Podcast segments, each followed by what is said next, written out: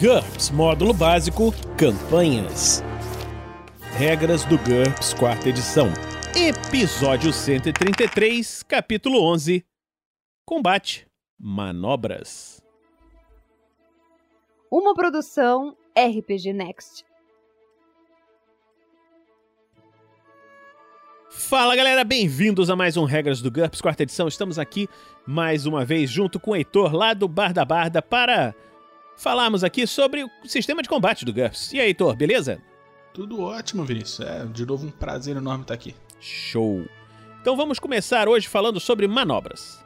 Uma manobra é uma ação em que o personagem pode realizar em seu turno durante o combate. Em cada turno ele tem de escolher uma das seguintes manobras. Aqui ele está listando todas as manobras do sistema: aguardar, apontar, ataque, ataque total, avaliar, avançar e atacar, concentrar, defesa total, deslocamento, fazer nada, fintar, mudança de posição ou preparar.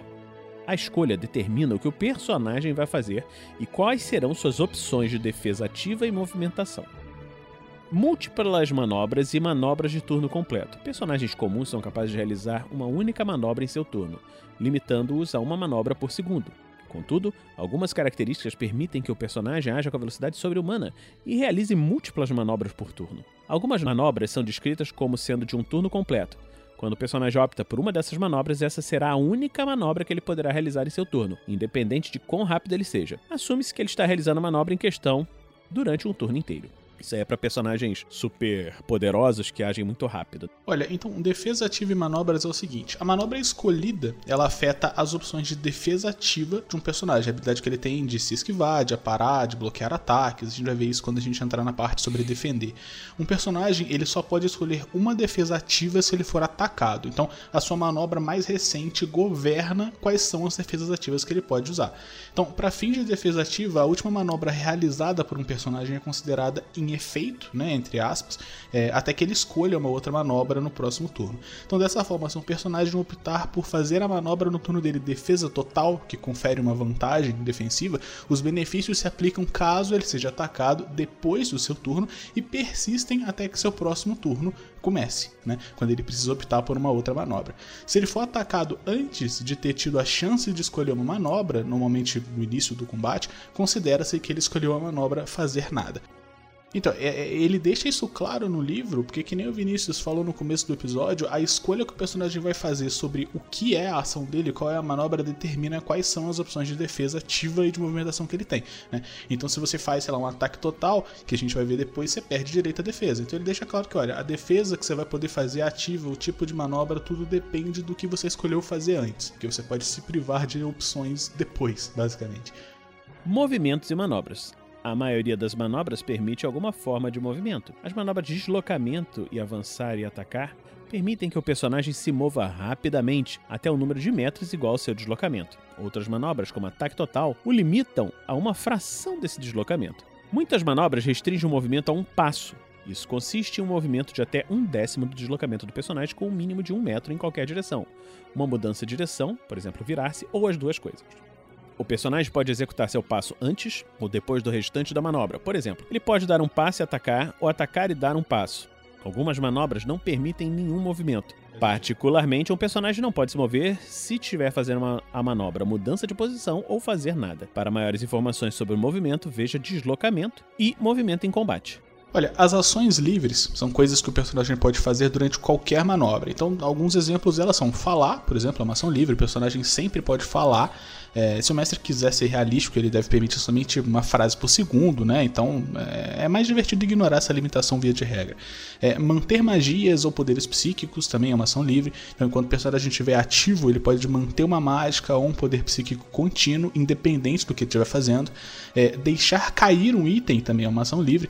Ele pode deixar cair qualquer coisa que ele esteja. É, um objeto que ele esteja preparado né, na mão em qualquer momento durante uma manobra. Se ele estiver se movendo, ele pode deixar o objeto cair em qualquer lugar do seu alcance alcance ao longo do deslocamento. Outra ação livre é se agachar. Então, se ele estiver em pé, ele pode simplesmente se agachar para se tornar um alvo menor para ataques à distância no início do turno. É, isso normalmente torna o movimento do personagem mais lento, né, que a gente vai ver daqui, daqui a pouco, e impede que ele dispare a toda velocidade. Um personagem agachado pode se levantar dessa posição a qualquer momento, também usando uma ação livre. Fazer nada. Assume-se que um personagem em pé e parado está fazendo nada. Particularmente quando um combate se inicia, quem ainda não teve a oportunidade de agir em seu turno é tratado como se estivesse escolhido essa manobra até entrar em combate. Um personagem que estiver consciente, mas atordoado ou surpreso, é obrigado a realizar essa manobra.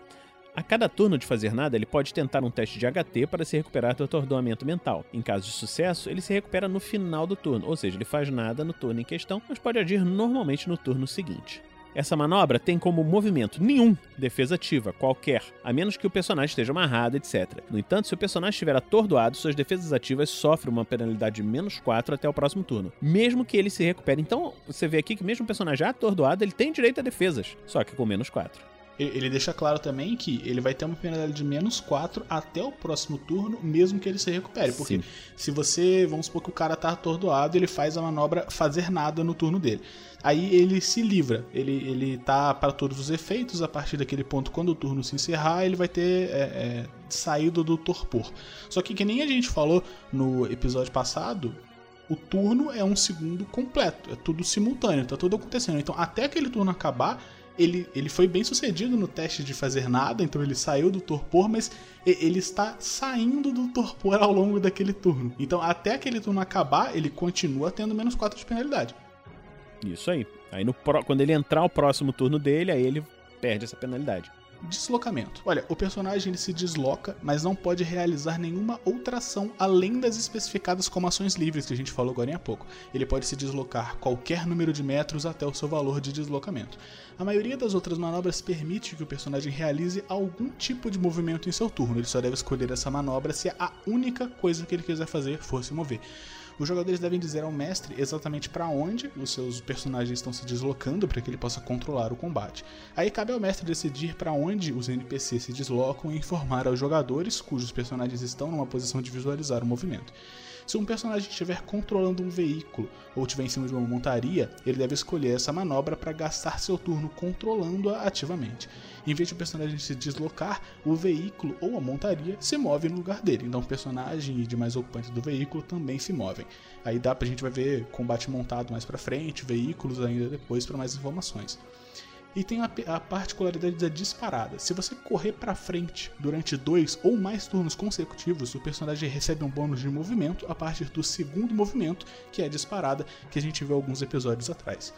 A movimentação dessa manobra está toda descrita, é uma manobra de deslocamento, afinal de contas, e a defesa ativa é qualquer que ele tiver disponível. Mudança de posição. Essa manobra permite que o personagem alterne entre duas posições, posturas nas quais ele posiciona seu corpo. Algumas posições válidas são em pé, sentado, ajoelhado, rastejando, deitado, de bruços e deitado de costas. Qualquer posição, exceto em pé, retarda o movimento e atrapalha as jogadas de ataque e defesa, mas também faz do personagem um alvo menor para ataques à distância. Um personagem não pode ficar em pé diretamente a partir de uma posição deitada. Se estiver deitado, de bruços ou de costas, ele primeiro precisa realizar uma manobra mudança de posição para passar para a posição rastejando, ajoelhado ou sentado. Uma segunda mudança de posição permite que ele fique em pé a partir dessas posições. Contudo, passar da posição em pé para uma deitada leva apenas uma manobra, ou nenhuma se a mudança for involuntária. O personagem também pode alternar entre ajoelhado e em pé, apenas como parte de um passo, de qualquer manobra que permita um passo. Não é preciso uma mudança de posição para isso. Nesse caso, ele faz isso em vez de usar o passo para se mover, Dessa forma, é possível passar de uma posição de bruços para ajoelhado com uma mudança de posição em um turno e depois ficar em pé no próximo turno com uma manobra que permita um passo. Agachar-se não requer uma mudança de posição, que é uma das ações livres que nós já falamos. O movimento, nenhum. O personagem permanece no mesmo lugar conforme muda de posição. Defesa ativa, qualquer uma, qualquer posição, exceto em pé, atrapalha as jogadas de defesa, mas também faz do personagem um alvo menor para ataques à distância apontar. Essa é uma manobra de turno completo, usada para apontar uma arma de longo alcance ou algum dispositivo como uma câmera ou um telescópio. O personagem ele deve escolher um alvo específico, ele não pode apontar contra uma coisa que ele não consiga ver ou detectar de alguma maneira, né, obviamente. Ele tem que especificar a arma com qual está apontando ou o equipamento, assim como o alvo. Se ele seguir uma manobra apontar com a manobra de ataque ou de ataque total, usando a mesma arma contra o mesmo alvo, o personagem recebe um bônus na jogada de ataque. Aí se adiciona o valor da precisão da arma ao NH, né, ao nível de, de, uhum. de habilidade dele para fazer aquela manobra de ataque, além de qualquer outro bônus que seja conferido por sistemas de pontaria, miras, computadores, etc. É, nós vimos é. isso direto no Dumbleclass com o Tonkin, né, utilizando os bônus de precisão da arma. Ele gastava um turno, dois turnos, sei lá, apontando para depois ter o bônus para atacar.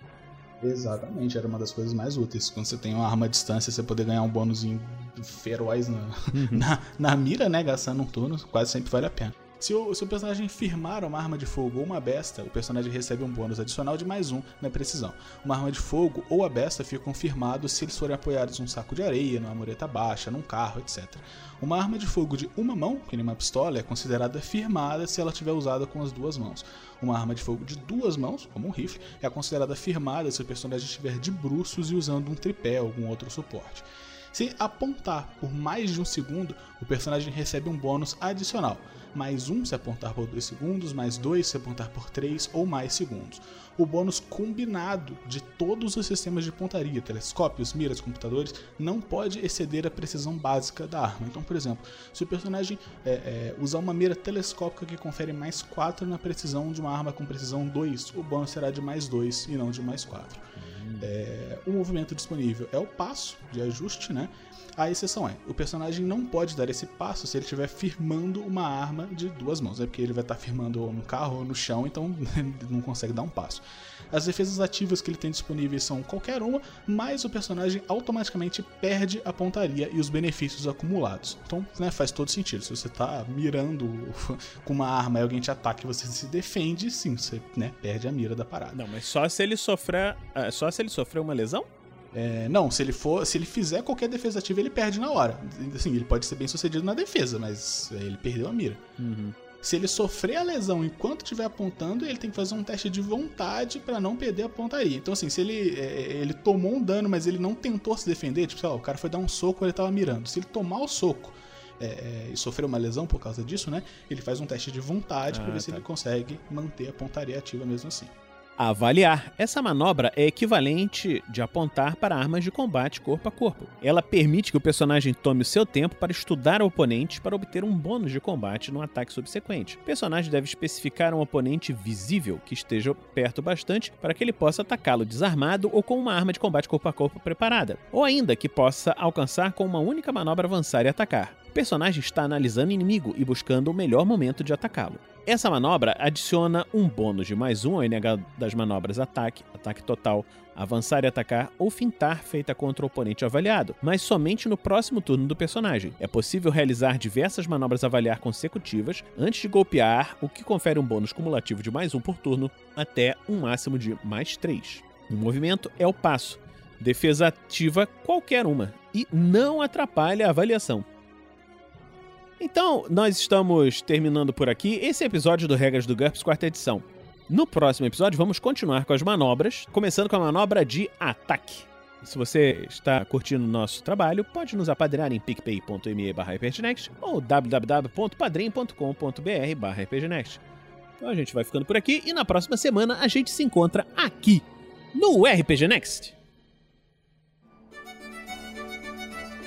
Regras do GURPS, quarta edição. Músicas por Kevin MacLeod e Scott Buckley. Uma produção RPG Next.